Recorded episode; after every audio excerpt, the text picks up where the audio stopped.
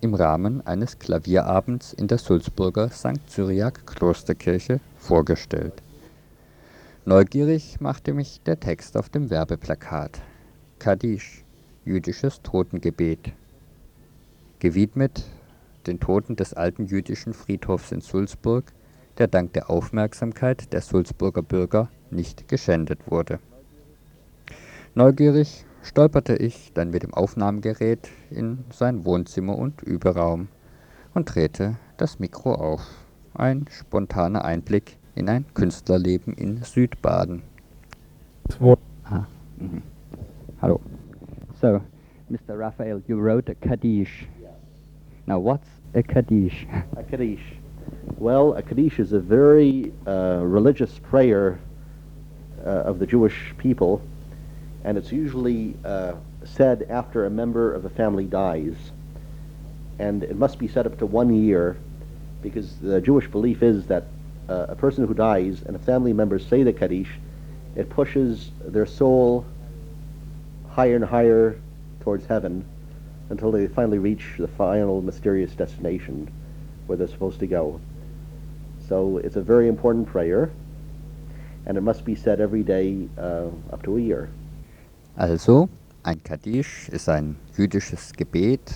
Die Angehörigen sollten nach dem Tode der geliebten Verstorbenen es jeden Tag einmal sprechen und die Verstorbenen erreichen dann immer höhere Weihen oder erreichen dann immer höhere Ziele oder wo auch immer man hinkommt, wenn man tot ist. Is there any specific occasion or any specific person you wrote this Kaddish for? Uh, well, yes. Um, about a year ago, uh, I went to visit the uh, Jewish cemetery at Sulzburg, and it was such an unusual experience. It's such an old cemetery, and uh, some tombs there are more than 100 years old, and uh, the, the Hebrew letters on them are barely legible, and a lot of them are moss covered, and it's just the whole atmosphere is very unusual, and it's hidden among a place where you would never expect a cemetery to be. And I was inspired when I when with the whole atmosphere there, and I decided to write this uh, this kaddish uh, as a small stone uh, that I would place upon all the tombs, because in the Jewish religion, every time you visit a cemetery, you're supposed to leave a small stone for the memory of the departed and also for a memory that you've been there. And this Kaddish, I wrote a musical Kaddish, which will be like a, a small stone I left for the Salzburg Cemetery. And I also wrote this Kaddish for my mother, who uh, dece- was deceased recently, Henriette Raphael. So for the Salzburg Cemetery and for my mother, Henriette Raphael. Es gibt einen konkreten Anlass, diesen Kaddish zu schreiben. Das war der Besuch des alten Sulzburger Friedhofs, des musikalische Kaddisch, Gebet, Gedichtstück ist wie ein Stein, den man als Jude im jüdischen Glauben auf einen Grabstein legt, um der Nachwelt zu zeigen, dass man dort war. Und der andere Anlass ist wohl der Tod der Mutter des Künstlers. Now, a Kaddish is a written prayer or a spoken prayer. Um, how did you translate um, this written text into music? Which ideas entered? Well, it's usually uh, a written prayer, which is to be said orally, but uh, the first person who wrote a Kaddish was Leonard Bernstein. He wrote a Kaddish for orchestra and chorus. And uh, I decided that since I am a concert pianist, uh, there should be a Kaddish written for the piano that a pianist could express, express his feelings for the Kaddish by a written piano piece. And uh, my whole idea of the Kaddish was that, you know, since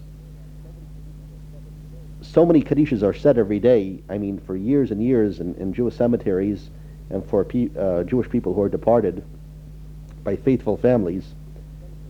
And uh, these cemeteries seem very silent and peaceful. And I'm especially talking about the Salzburg Cemetery. It seemed very silent, but yet I found its presence to be extremely powerful and awesome. And uh, I wrote a little poem saying that uh, seemingly silent and peaceful, your powerful presence is awesomely overwhelming, louder than the most powerful thunder, and brighter than the brightest lightning. And the unusual thing about the cemetery is that during the Nazi epoch, many cemeteries in Germany were destroyed, but uh, this one, the citizens of Salzburg did not destroy it, since I suppose that it, they felt this powerful presence that was not to be touched and its peace was to be preserved. Und wie werden jetzt diese Musi ja, theologischen Gedanken aus einem Gebet in Musik umgesetzt? James Raphael sagt, es gibt schon andere musikalische Vorbilder, zum Beispiel ein Konzert für Chor und Orchester als Kaddisch. Er wollte eben ein Stück für Klavier schreiben. Und inhaltlich, glaube ich, wollte er ausdrücken die große Ruhe und den Frieden und aber auch die ja, beeindruckende Stimmung, die auf diesem Friedhof herrscht. Er glaubt, dass die Bürgerinnen und Bürger von Sulzburg durch diese Stimmung, durch die Atmosphäre des Sulzburger Friedhofs auch daran gehindert wurden, den Friedhof in der Nazizeit zu zerstören. James Raphael hat auch ein Gedicht geschrieben, in dem er versucht, die Stimmung einzufangen. Er wird es für uns jetzt lesen. To the Salzburg Jewish Cemetery, moss-covered tombstones, some more than a century old, bearing barely legible Hebrew letters. Bodies buried here until the end of time, when all shall rise upon the sound of the final messianic trumpets. Souls who left their earthly bodies in this piece of holy ground, being elevated towards heaven by a myriad of kaddishes uttered by faithful families. Seemingly silent and peaceful, your powerful presence is awesomely overwhelming, louder than the most powerful thunder, brighter than the brightest lightning. As tender and silent as a child's tears, your powerful aura nevertheless kept away evil forces during troubled times, preserving your divine peace. I leave this composition as a small stone upon your tombs, a musical Kaddish prayer for you and my own departed, beloved mother, Henriette Raphael. Moosbedeckte Grabsteine, mancher älter als ein Jahrhundert, mit kaum lesbaren hebräischen Inschriften. Gebeine hier begraben bis zum Ende der Zeit, wenn alles auferstehen wird beim Klang der messianischen Posaunen. Seelen, die ihre irdischen Körper in dieser heiligen Erde zurückließen, gen Himmel getragen von einer Myriade von Kaddisch-Gebeten gläubiger Familien. Schweigend und friedvoll ist eure machtvolle Gegenwart, durch Ehrfurcht gebietend, überwältigend, lauter als der mächtigste Donner, heller als der strahlendste Blitz, zart und still wie die Tränen eines Kindes, hielt eure mächtige Gegenwart üble Kräfte in schweren Zeiten fern und bewahrte euren göttlichen Frieden. Ich lege diese Komposition als kleinen Stein auf euer Grab, einen musikalischen Kaddisch für euch und für meine geliebte Mutter Henriette Raphael. Und wie hört sich die große Ruhe, die mächtige Gegenwart, die bösen Kräfte, die Blitze, die Donner und das Weinen eines Kindes jetzt musikalisch tatsächlich an? Ein kleiner Auszug, der Beginn des Stückes.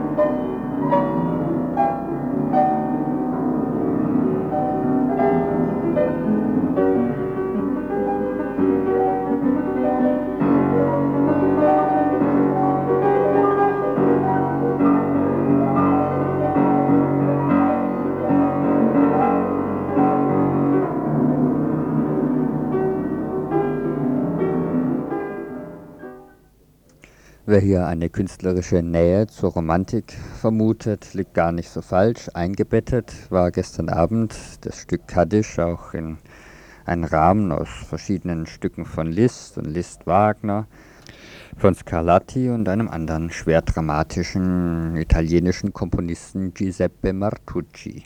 Als virtuoser Konzertpianist gelingt es ihm, die ihn beherrschenden Leidenschaften klar auf den Flügel zu übertragen und dem Publikum mitzuteilen. Und zum Ausklang dieses Beitrags hört er noch einen kleinen Ausschnitt aus der Tarantella von Giuseppe Martucci. Damit verabschiedet er sich jetzt wieder aus Freiburg, bevor er im Oktober zu einigen neuen Konzerten hierher zurückkommt.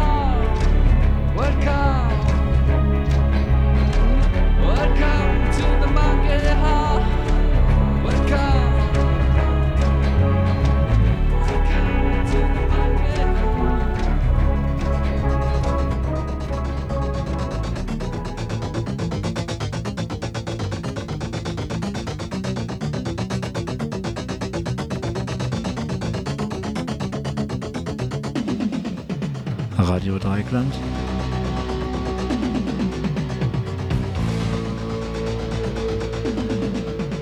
Mit den Nachrichten.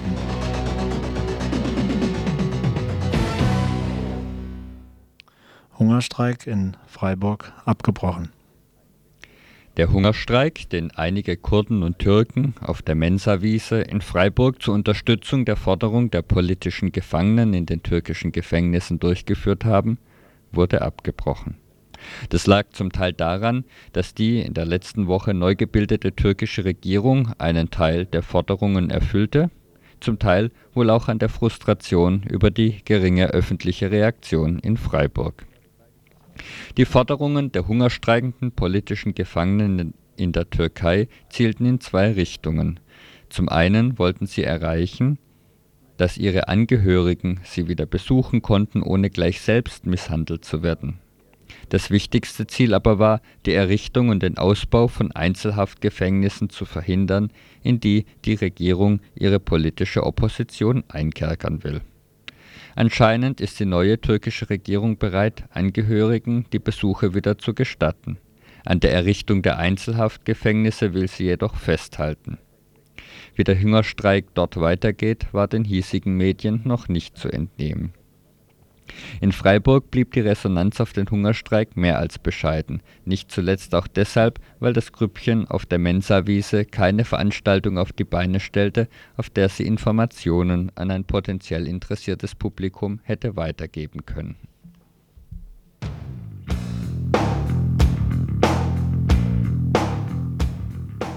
Lübecker Logik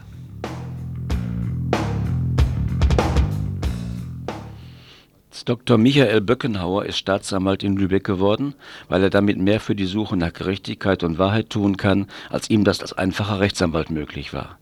Bei dieser Suche benutzt er anscheinend dieselbe absurde Logik wie der Mann, der seinen nachts verlorenen Schlüssel nur unter einer Laterne sucht, weil es da, wo er ihn verloren hat, zu dunkel ist In einem Interview mit der Zeitschrift Stern erklärte Herr Böckenhauer nicht nur, warum er Staatsanwalt geworden ist, sondern auch, warum er den ehemaligen Hausbewohner Safan Eid und nicht die drei mit frischen Brandspuren aufgegriffenen Rechtsradikalen als Täter für den Brandanschlag vom 18. Januar, bei dem zehn Menschen starben, verurteilt haben will. Die drei jungen Männer hatten angegeben, sich an einem heißen Ofen beim Hantieren mit Benzin und beim Versuch, einen Hund anzuzünden, selber Augenwimpern und Haare angesenkt haben. Diese ziemlich schwachsinnigen Ausreden glaubt auch Herr Böckenhauer nicht. Auch das anfängliche Alibi der drei ist keins mehr, seitdem der Zeitpunkt des Brandausbruchs korrigiert werden musste. Alle diese Fakten sprechen eigentlich dafür, dass die drei Männer die Hauptverdächtigen sind und somit weiter gegen sie ermittelt werden müsste. Aber die Logik des Herrn Böckenhauer funktioniert anders. Er beruft sich darauf, dass ihre abtrusen Aussagen nicht widerlegt werden können. Außerdem seien die Ermittlungsmöglichkeiten gegen die drei ausgeschöpft. Es bleibe zwar auch ihm das Gefühl, dass irgendetwas nicht stimmen könnte, aber ihnen könnte nicht konkret nachgewiesen werden, dass sie die Tat begangen hätten. Dem Lübecker Staatsanwalt ermittelt also deswegen nicht mehr gegen diejenigen, die eigentlich die Hauptverdächtigen sind, weil er glaubt, ihnen nichts nachweisen zu können, nicht etwa weil sie unschuldig seien. Die Ermittlungen gegen Stefan Eid scheinen ihm erfolgsversprechender zu sein, auch wenn damit die Wahrheit und Gerechtigkeit auf der Strecke bleiben. Denn da gibt es ja die Aussage eines Rettungssanitäters, Safan hätte ihm gegenüber die Tat gestanden. Diesem Belastungszeugen werden inzwischen Kontakte zur rechtsradikalen Szene und zu den verdächtigen Männern nachgesagt. Eine weitere Kostprobe der Böckenhauerschen Logik ist seine Antwort auf die Frage, warum vor der Anklageerhebung gegen Safwan Eid nicht noch weitere Brandgutursachen abgewertet werden konnten. Böckenhauers Antwort Zitat, es wäre nicht vertretbar, einen Beschuldigten in Untersuchungshaft zu halten, nur weil den Ermittlern noch ergänzende Gutachten fehlen. Zitat Ende. Politisch ordnet sich Herr Böckenhauer übrigens links vom SPD-Mainstream ein. In Freiburg findet am Freitag, den 26. Juli, eine Abendveranstaltung im Vorderhaus in der Fabrik zum Thema Prozess gegen Safan Eid statt. Organisiert wird sie von der Antifa und der SAGA.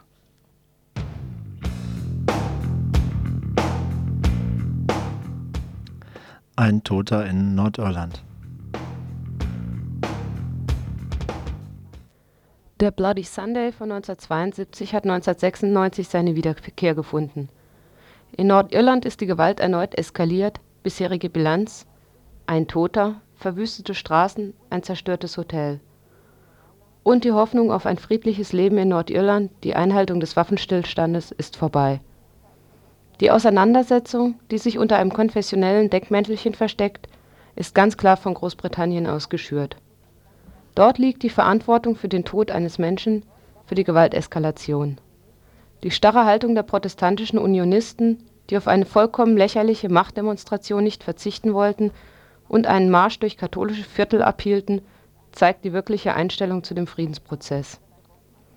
Dazu passt auch, dass der Bombenanschlag auf ein Hotel der IAA zugeschrieben wird, mit Worten wie „ Es war eine IAA-Bombe, das sind die einzigen Leute, die dazu fähig sind “, so der Vizepräsident Jan Paisley von der Democratic Unionist Party die IRA dementiert und George Adams, der Sinn Fein-Präsident, verdächtigt dagegen die Unionisten oder die britische Regierung. Der Anschlag kam für sie zu einem günstigen Zeitpunkt, denn er lenkt vom wirklichen Thema ab: vom Säbelrasseln der Unionisten und dem Nachgeben der britischen Regierung. Es sollte mich wundern, wenn die IRA nun ihre Waffen abgibt, so wie es im Friedensprozess vorgesehen war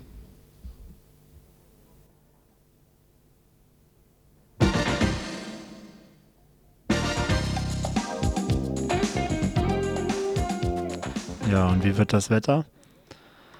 Weiß jemand, wie das Wetter wird?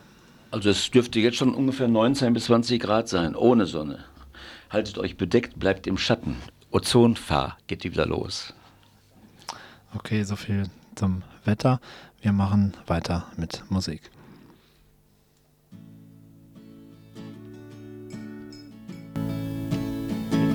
Safan und Stefan, ey.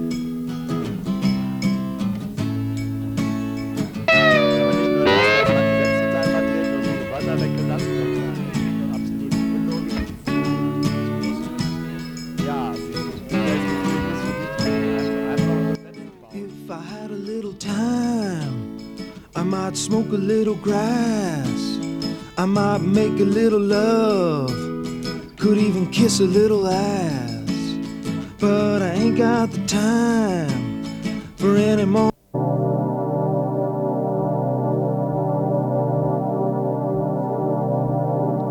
Radio Dreieckland.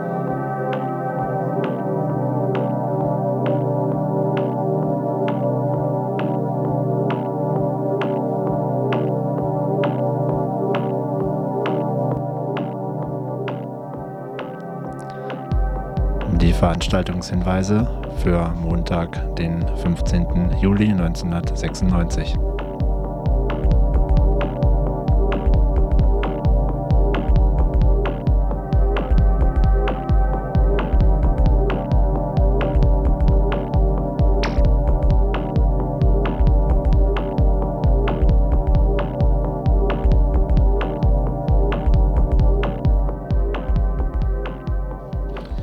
hallo, hallo, hallo für unsere Kleinen. Es kommt die Spielkarre in die Albertstraße etwa bei Haus Nummer 8 bis 18 Uhr, also in der Albertstraße.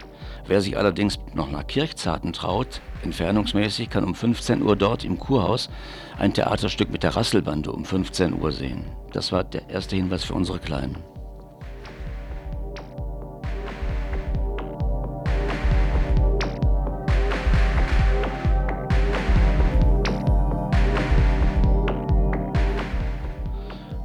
Um 18 Uhr im historischen Kaufhaus Treffpunkt zur Führung die weniger bekannten Teile des Freiburger Münsters unter der Leitung des Münsterbaummeisters Manfred Spaß. Aber dann bitte telefonisch anmelden, heute früh noch bis um 10 Uhr. Telefonnummer 16116. Ich wiederhole 16116. Es geht um 18 Uhr heute Abend los.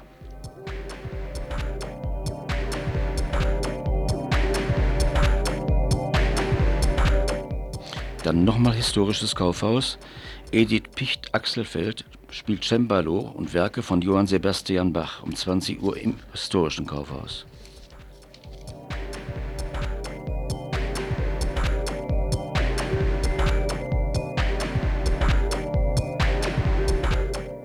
Ein Vortrag im AAK im E-Werk von Ole Jäger Körper, Geschlecht und soziale Konstruktionen in der Reihe Körper trotz Geschlecht um 20.30 Uhr.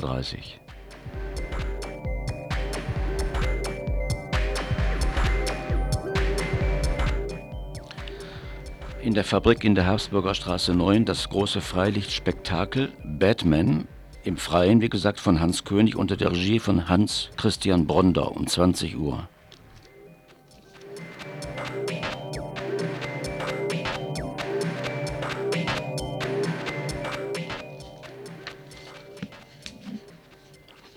Auch heute Abend, Montag, 15. Juli um 19.30 Uhr im Haus der Sozialarbeit, Schwimmbadstraße 38, ist eine Veranstaltung vom Deutschen Roten Kreuz, Landesverband Freiburg, Rotes Kreuz, wie gesagt, und dem Jugendrote Kreuz um 19.30 Uhr.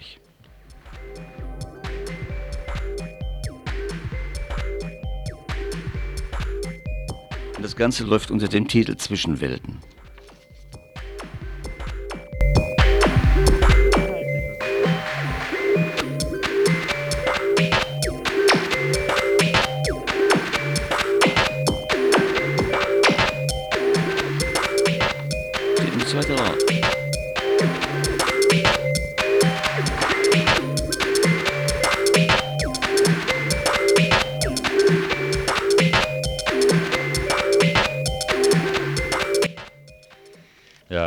Zufällig heute noch nach Karlsruhe kommt, kann er oder sie um ja, 20 Uhr, wunderbar, um 20 Uhr eine Theatertanzperformance bewundern, in Gedenken und an, oder noch nicht Gedenken, sondern in Erinnerung oder wie sagt man, zur Unterstützung von Mumia Abu Jamal, der da in den USA in der Todeszelle sitzt und aus politischen Gründen dort womöglich mit dem Tode bestraft wird. Und das findet statt im EWZ des Kulturzentrums Karlstor Bahnhof in Karlsruhe heute Abend um 20 Uhr. Auf Radio Dreieckland, für die Leute, die es nicht bis Karlsruhe schaffen, findet das Info statt. Stadtinfo erstes Thema vier Wochen nach der Großdemonstration gegen das Sparpaket der Bundesregierung in Bonn sind große Teile desselben Sparpakets schon verabschiedet. Gibt es überhaupt noch Widerstand und was ist aus den Ankündigungen des DGB geworden, den Kapitalisten einen heißen Sommer zu bescheren? Dazu ein Interview mit dem Bündnis gegen Sozialabbau. Weiter im Info heute von 18 bis 19 Uhr Neues in Sachen Sachwarn-Eid. Offenbar sieht sich die Lübecker Staatsanwaltschaft nun doch genötigt, gegen die drei Grevesmühlener Männer zu ermitteln, die in der Brandnacht in der Nähe des Flüchtlingswohnheims aufgegriffen worden sind. Drittes Thema im Info heute: Menschenrechtsverletzungen in Nigeria. Shell und das Ogoni-Volk. Ein Interview mit Philipp Bona, Ethnologe und Flüchtlingshelfer beim Deutschen Roten Kreuz in Freiburg um 16 Uhr, das ist also vor dem Info, von 16 bis 17 Uhr dann Sendung des Mütterzentrums Clara Straße im Rahmen des Gruppenradios. Da kriegt man mal einen Einblick in das Leben dort. Mehr gibt es auf Radio Dreieckland natürlich immer, bloß was, das müsst ihr wie immer spontan selbst rauskriegen. Vielleicht gibt es ja im Herbst dann mal ein Programmheft wieder, wo solcherlei Dinge genauer drinstehen. Aber bis dann viel Spaß und viel Überraschung beim Zuhören auf 102,3 MHz.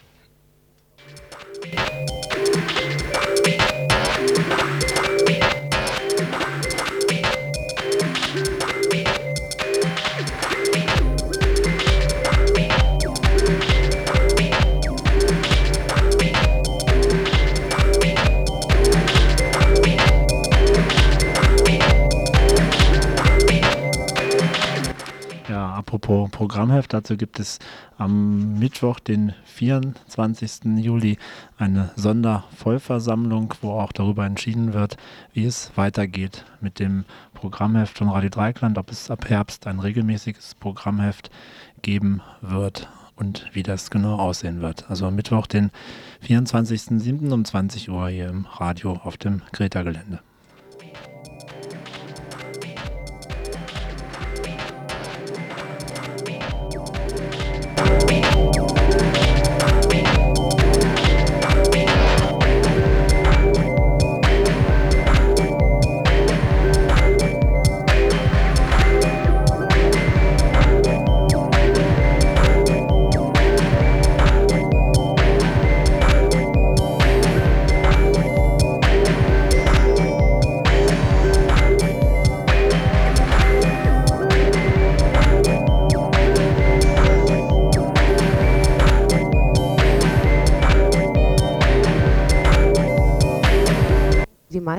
Und Hörerinnen sicher schon wissen, befindet sich das Radio, Radio Dreieckland, seit geraumer Zeit mit der Landesanstalt für Kommunikation LFK im Streit.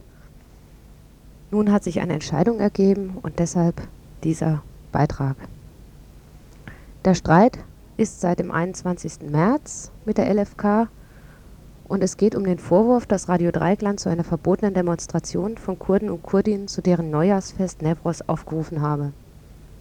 Seit Freitag liegt nun der Beschluss des Gerichtes vor und aus diesem Grund möchten wir einen Teil eines Interviews des Freitagsinfo mit dem Geschäftsführer von Radio Dreieckland, Michael Menzel, zu dem neuesten Stand der Dinge wiederholen. Zur Klärung des etwas komplizierten juristischen Sachverhaltes einige Worte vorweg. Die LFK fordert von Radio Dreieckland die Herausgabe von Bändern, die eine Sendezeit von sieben Tagen vor und nach der Demonstration umfassen Hiergegen hat Radio Dreieckland einen Antrag auf vorläufigen Rechtsschutz gestellt. Das Gericht hat nun einen Beschluss gefasst, die Begründung dieses Beschlusses aber liegt noch nicht vor. Das kann auch noch drei Wochen dauern. Besonders gegen zwei Punkte der LFK-Forderung wehrt sich Radio Dreieckland. Es gibt ja zweierlei Absurditäten, was jetzt diese Forderung oder dieses Gebaren der LFK angeht. Einmal haben sie äh, Mitschnitte von Sendetagen verlangt, wo die betreffenden Demonstrationen gar nicht verboten waren, sprich auch an dem Tag nicht zu einer verbotenen hätte aufgerufen werden können. Und das zweite, vielleicht etwas ja, noch absurdere Moment ist, dass sie oder skandalösere Moment ist, dass sie äh, auch Mitschnitte von Sendungen verlangt haben, die zu dem Zeitpunkt noch gar nicht erstellt waren. Also so eine Art Vorzensur quasi. Richtig. Und in dieser Hinsicht ist dieser Beschluss auf jeden Fall recht eindeutig, äh, weil er alle Sendetage ausnimmt, vor dem Verbot dieser Demonstration gelegen sind und alle Sendetage, die nach dem Stattfinden der Ereignisse am 16.03. in äh, Dortmund äh, gewesen sind. Also auf jeden Fall äh, ist das Verhalten der Landesanstalt in Bezug auf diese Sendung und dass sie die angefordert hat, diese Sendetage äh, vom Gericht als rechtswidrig verworfen worden.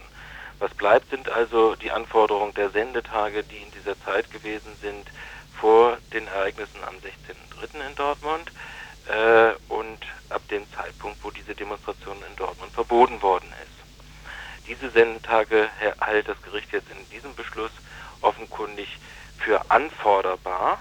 Man muss immer wissen, das ist ein vorläufiges Rechtsschutzverfahren, wo immer nur summarisch geprüft wird. Äh, und da gibt es natürlich dann eine ganze Masse von noch zusätzlichen Zweifeln, jetzt unsererseits, aus unserer Sicht, aber die wird man dann genauer prüfen können anhand der Entscheidungsgründe dieses jetzigen Beschlusses. Einen Grund will ich mal ganz einfach sagen. Es wird zum Beispiel die Anforderung des 12.3., also dem Tag, wo im Verlauf des Tages die Demonstration verboten wird, werden Sendungen ab 6 Uhr angefordert. Vollkommen uneinsichtig, weshalb diese Sendung vor dem aktuellen Verkündungstermin des Verbotsbeschlusses auch vorgelegt werden sollen. Ist es auch vollkommen uneinsichtig jetzt, wenn man ganz im engen juristischen Rahmen das diskutiert, weshalb die LFK ganze Sendetage anfordern kann, obwohl dort äh, die LFK ja weiß, wie unser Programmschema ist, dass da Musiksendungen, Kultursendungen und sonst was alles stattfindet. Also auch da sich die LFK nicht ansatzweise die, Mö äh, die Mühe gemacht hat, auch verhältnismäßig anzufordern. Ne? Aber das wird man anhand der Beschlussgründe nochmal sehen. Und nach wie vor bleibt natürlich auch unsere Zielsetzung, oder müsste unsere Zielsetzung nach wie vor sein, äh, insgesamt eine treffendere äh, Würdigung der Rundfunkfreiheit zu finden und äh, dementsprechend auch äh, diesen Beschluss nun äh, in Gänze gegen die LFK zu kehren. Hm. Die Anforderungen der LFK auf die Herausgabe von Bändern von sieben Tage Sendezeit sind jetzt also vom Gericht auf drei Tage reduziert worden. Äh, was allerdings zu diesem Verfahren vorbehaltlich jetzt der genauen Kenntnisse der Beschlussgründe sicherlich, äh, und weshalb ich gesagt habe, äh, meines Erachtens ist hier der Rundfunkfreiheit nicht hinreichend Rechnung getragen, äh, nicht berücksichtigt worden ist, ist zwei zentrale Prinzipien eigentlich, nämlich erstens der Grundsatz, der auch im Mediengesetz ist, dass niemand sich selbst belasten muss, wenn die Gefahr besteht, dass er Ordnungswidrigkeiten oder Straftaten begangen hat. Und der Vorwurf war ja sehr pauschal, wir hätten zu verbotenen Demonstrationen aufgerufen, das ist der erste Grundsatz, der offenkundig jetzt durch diesen Beschluss nicht hinreichend berücksichtigt ist. Und der zweite Grundsatz ist, dass es ja äh, auch ein Medienprivileg gibt. Also Medienprivileg im äh, strafprozessualen Sinne. Das heißt, dass es bestimmte Fürsorgepflichten gibt gegenüber denjenigen, die Sendung produzieren oder die für se produzierte Sendung äh, Recherchematerial zur Verfügung stellen. Und das, das scheint offensichtlich jetzt in diesem Beschluss auch nicht hinreichend gewürdigt worden zu sein. Also insofern ist also äh, dieser Beschluss trotz des 4 zu 3 Ergebnisses für uns äh, nicht gerade sehr befriedigend, aber man wird sich da nochmal genauer die Begründung dieses Beschlusses angucken müssen. Aber diese eine Schranke jedenfalls ist gezogen, das kann man schon mal jetzt so festhalten, auch jenseits dieser sportlichen Ergebnisliste. Diese eine Grenze ist wirklich gezogen, das heißt, äh, wenn äh, es geht nicht, dass einfach mit einer pauschalen Verdächtigung operiert wird und dann noch nicht mal geprüft wird, ob die Demonstration verboten gewesen ist. Und es geht nicht, dass einfach Berichterstattung über Demonstrationen äh, einfach so angefordert werden, weil man ja vermutet oder behauptet, es sei aufgerufen worden zu dieser Demonstration. Da ist eine klare Grenze durch diesen Beschluss sicherlich gezogen worden. Neben Radio Dreikland ist übrigens auch der nicht kommerzielle Sender Querfunk aus Karlsruhe davon betroffen. Auch hier fordert die LFK die Herausgabe von Bändern und auch hier hat das Gericht ähnlich entschieden, dass nicht alle geforderten Tage auch rausgerückt werden müssen. Jetzt hat die LFK aber noch eine zweite Front eröffnet, die nicht nur den Druck auf Radio Dreieckland erhöht, sondern auch die Frage aufwirft, ob es der LFK wirklich in erster Linie um die Herausgabe von 112 Stunden Sendungsdokumentation geht. In ihre Förderrichtlinien hat die LFK nachträglich, nämlich am 31.03., als die Anforderung der Bänder also schon erfolgt war, noch einen Passus hineingeschrieben, welcher besagt, dass nicht kommerziellen Radios, die sich eines fortgesetzten Verstoßes im Rahmen eines Rechtsaufsichtsverfahrens schuldig machen, keine Fördermittel ausgezahlt werden. In der Nichtherausgabe der Bänder sieht die LFK trotz der Versicherung von Radio Dreieckland besagte Bänder im Fall einer rechtlichen Klärung im Sinne der LFK herauszugeben, einen solchen Verstoß und hat Radio Dreieckland und Querfunk alles gesperrt, was sich irgendwie sperren ließ. Die LFK behandelt also die aus den Rundfunk und Fernsehgebühren stammenden Gelder, von denen sie einen sehr kleinen, aber für Radio Dreieckland nicht unwesentlichen Anteil an nicht-kommerziellen Sender auszahlen muss, als Druckmittel. Während Radio Dreieckland gehalten ist, den freien Zugang der gesellschaftlichen Gruppen zum Rundfunk zu gewährleisten und dies auch tut, sperrt die LFK den dafür vorgesehenen Anteil an den Rundfunk und Fernsehgebühren. Eine Regelung, die die Meinungsvielfalt fördern sollte, verkehrt sich in ein Druckmittel gegen eben diese gern beschworene Meinungsvielfalt. Und so das Resümee des Radios. Für uns steht fest, dass es ein freies Radio wie Radio Dreieckland unbedingt braucht. Aber wozu braucht es eine LFK? Als vorgeschaltete Strafverfolgungsbehörde zu Staatsanwaltschaft und Polizei mit zusätzlich eigener Strafkompetenz halten wir die LFK wirklich für überflüssig. Zum Verteilen der von der GEZ erhobenen Rundfunk- und Fernsehgebühren bedarf es ebenfalls keiner zusätzlichen Behörde. Der ursprüngliche Grund für die Errichtung der LFK war die Verteilung knapper Frequenzen. Die Frequenzen sind nicht mehr knapp, die LFK dafür zunehmend unnötig